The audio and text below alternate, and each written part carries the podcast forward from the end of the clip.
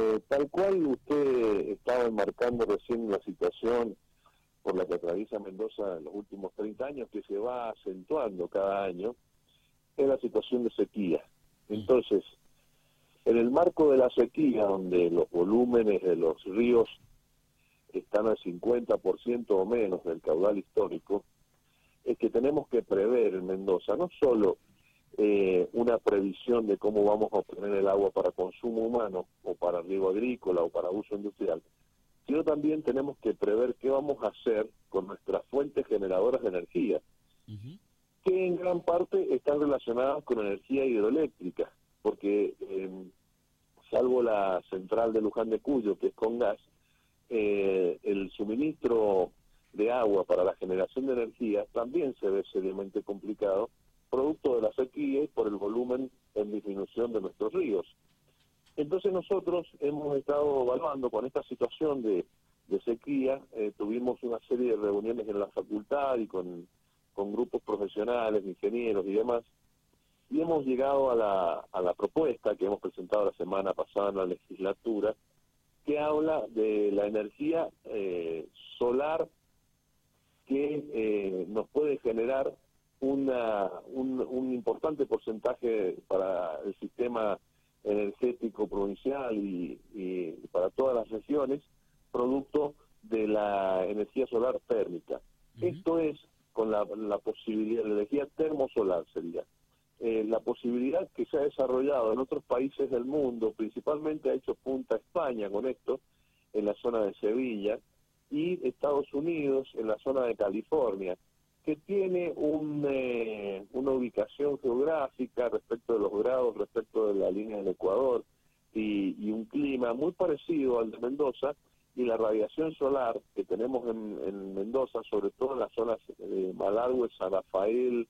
Valle de Uco, Luján y, La Valle, eh, que sería apta para la generación de este tipo de energía. Estamos hablando de una energía que utiliza el sol como medio de alimentación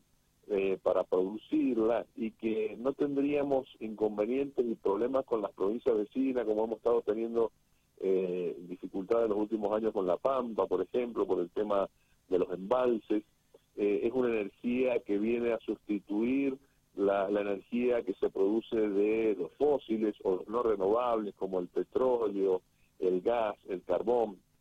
pasando a un sistema más eh, acorde con el, con el medio ambiente, que previene la lucha contra el cambio climático y me parece que esta, esta, este tipo de energía van a venir inexorablemente en la Argentina y lo que pretendemos es que Mendoza sea punta con esto, hacemos eh, eh, innovar en este tema, lo cual permitiría generar nuevas eh, tecnicaturas, nuevas profesiones, nuevas pymes relacionadas al, tema,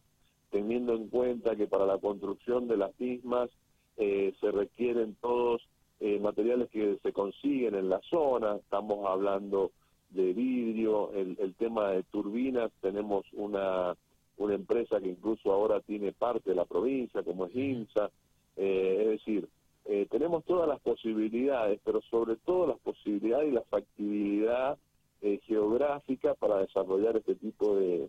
energías limpias, ¿no? Ahí, ahí, lo consulto justamente cuando usó la palabra, la eh, geografía. Eh, ¿Hay algún lugar determinado de la geografía mendocina donde sea más factible o toda la provincia de Mendoza? Porque el territorio mendocino es también bastante diverso, ¿no? Yo, desde el desconocimiento, le digo a Jorge, digo, cuando uno digo, aprovecho el impacto de la fuerza del sol para generar energía. ¿Cuáles son los lugares que podrían ser quizás más elegidos no sé si está el estudio. Sí, sí, está el estudio, está presentado en el proyecto. Tenemos unas condiciones inmejorables, como le decía, en toda la zona de Malargüe, el, oeste de San Rafael, el oeste del Valle de Uco, Luján de Cuyo, la zona de la Valle. Esto a gran escala para producir plantas de, gran escala. Y también es un sistema que puede ser eh, implementado en menor escala para industrias concretas o para eh, localidades pequeñas eh, desarrollarlas de forma concreta. Mendoza, para que usted se ubique y, poder arrojar algún número sobre la mesa, está, arroja, está ubicada a 32 grados en la latitud sur de el, del Ecuador. Cuando tenemos a California que está a 35 latitud norte, es decir, estaríamos incluso en una pequeña ventaja de donde están ya emplazadas la planta más grande de este tipo de energía termosolar como es en California, que fue en su momento puesta en funcionamiento eh, luego de que aprobaran una política de Estado al respecto por el expresidente Clinton y seguido por Obama. Eh, esto eh, nosotros lo que planteamos que tal cual también lo ha hecho España en la zona de Valencia, como le decía, de Sevilla, perdón, eh, tener eh, en la provincia una política de Estado al respecto. Nosotros por eso planteamos de ubicar en el presupuesto 2023, eh, que se está discutiendo ahora en la legislatura, una parte, y también dejar proyectado para los presupuestos 2024 y 2025, para que sea una política de Estado independientemente del gobernador que esté a cargo de la provincia, sino que sea un desarrollo de la región apuntando a innovar, a generar nuevas energías y nuevas fuentes de empleo. Eh, Jorge, ¿y eh, qué, ¿de qué estamos hablando cuando hablamos de, inversión para hacer estos parques de, energía termosolar? Eh, ¿Son muy costosos? la, diferencia que hay con, la, con el panel solar que conocemos de energía, en este punto, bueno, el panel solar te genera la energía durante el día, mientras tienes el horario eh, de día con el sol. En este punto tenemos la posibilidad de generar inclusive en horas de, nocturnas producto de la eh, concentración que se puede hacer. El sistema básicamente consiste en una torre de eh, algunos van entre 120 y 260 metros de altura que reflejan distintos espejos que se colocan, que son los que eh, irradian hacia la punta de la torre generando un efecto de calor que esto calienta eh, el agua o las sales que se puede eh, se pueden incluir acá lo que es el tema de las sales de potasio para que administren y concentren la energía y con el vapor que se genera hace funcionar las turbinas que generan la energía que conecta al sistema nacional. Esto eh, es realmente un sistema que está funcionando en otras partes del mundo, es, energía limpia y tiene un funcionamiento óptimo, generando eh, importantes volúmenes de energía sin necesidad de recurrir a combustibles fósiles o al agua, ¿no? que tanto estamos eh, necesitando en esta época por la época de la sequía. Jorge, ¿por qué nunca se pone eh, en agenda este tipo de temas, teniendo en cuenta que hemos atravesado este, días y meses muy candentes respecto de Portezuelo del Viento, por ejemplo, no hablando de, energía, ahora bueno, el vaquiano que se va a hacer acá en San Rafael, pero nunca se habla de este tema, o por ejemplo de la, de la energía eólica, que está el proyecto acá en el Sosneado, acá en San Rafael, y que sí, que no, que ni fu, ni fa, y en, definitiva nunca está en la agenda, está siempre en la agenda, en la agenda lo tradicional, digo que esté bien ni que esté mal, yo no soy experto, pero siempre con el sistema hidroeléctrico, ¿no? ¿Por qué no lo eólico? ¿Por qué no lo termosolar? Pero esto hablo de todos los partidos, ¿eh? Y de todos los gobernadores, porque hemos pasado por colores de, todo, de toda clase, ¿no? Sí, eh, absolutamente yo coincido con usted y trato de cada vez tener la oportunidad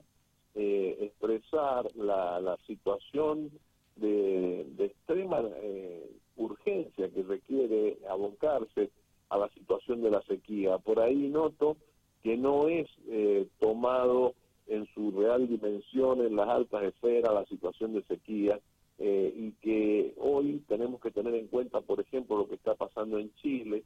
con más de 200 municipios en emergencia hídrica, con restricciones horarias para usar el agua, es decir, hay horarios en que no se puede utilizar el agua ni para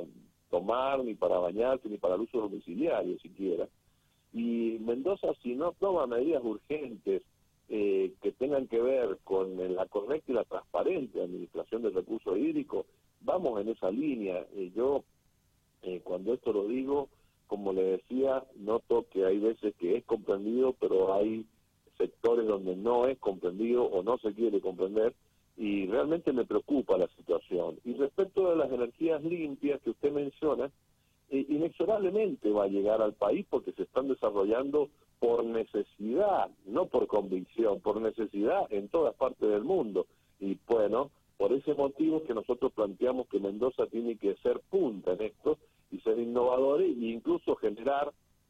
pymes que puedan eh, servir para prestar servicios al respecto, ¿no? Bien. Eh, usted presentó el proyecto esta semana, ¿no? Que fue presentado ahí este, en la legislatura, ¿no? Este, traerá, tendrá acompañamiento. ¿Qué le han dicho sus pares?